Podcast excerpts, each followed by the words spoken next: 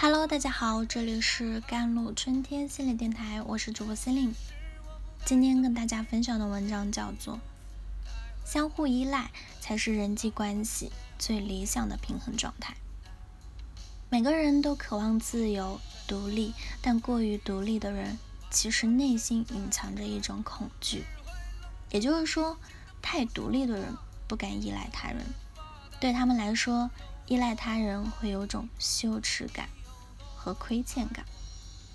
生活中，我们经常会遇到这样的人，他们基本上万事不求人，事事亲力亲为。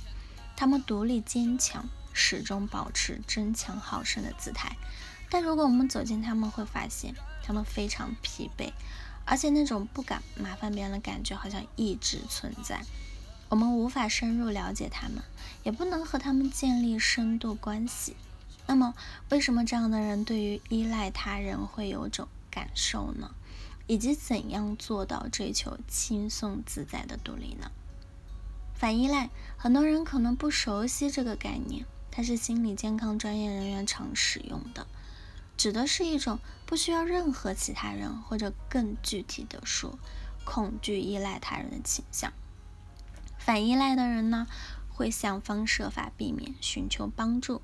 不表现出，也不想感觉到自己需求别人。他们拼尽全力不去依赖别人，即使自己要付出巨大的代价。比如，一位妈妈拒绝婆婆帮忙带孩子，她宁可自己辛苦去带，或请保姆，也不肯让婆婆帮忙，哪怕婆婆愿意帮忙。有人可能觉得这位妈妈不是傻子吗？怎么婆婆主动帮忙还拒绝呢？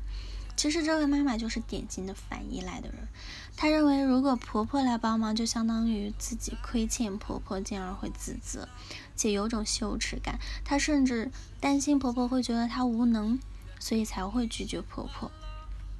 这样的人更喜欢自己做事情，很难开口请求帮助。同时，他们自己在亲密关系中也不舒服，因为亲人会抱怨他们太冷漠或情感疏离。可见，这种过于追求独立的人不敢依赖他人，很难形成高质量的亲密关系。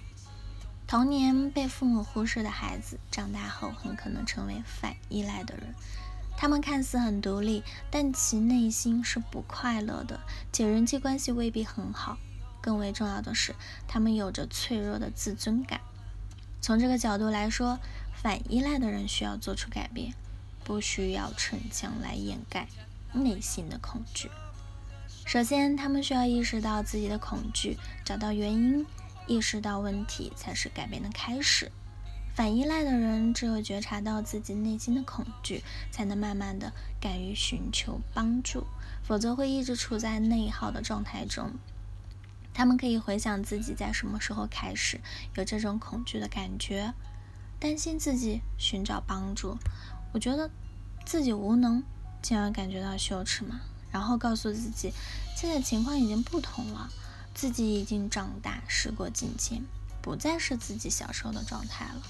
其次，他们在看到自己长大的同时，也要认清自己能力的有限性。当他们明白自己寻找帮助并不代表自己无能时，就会有勇气做出改变。同时，当他们也要看到自己有能力的有限性嘛，也就是。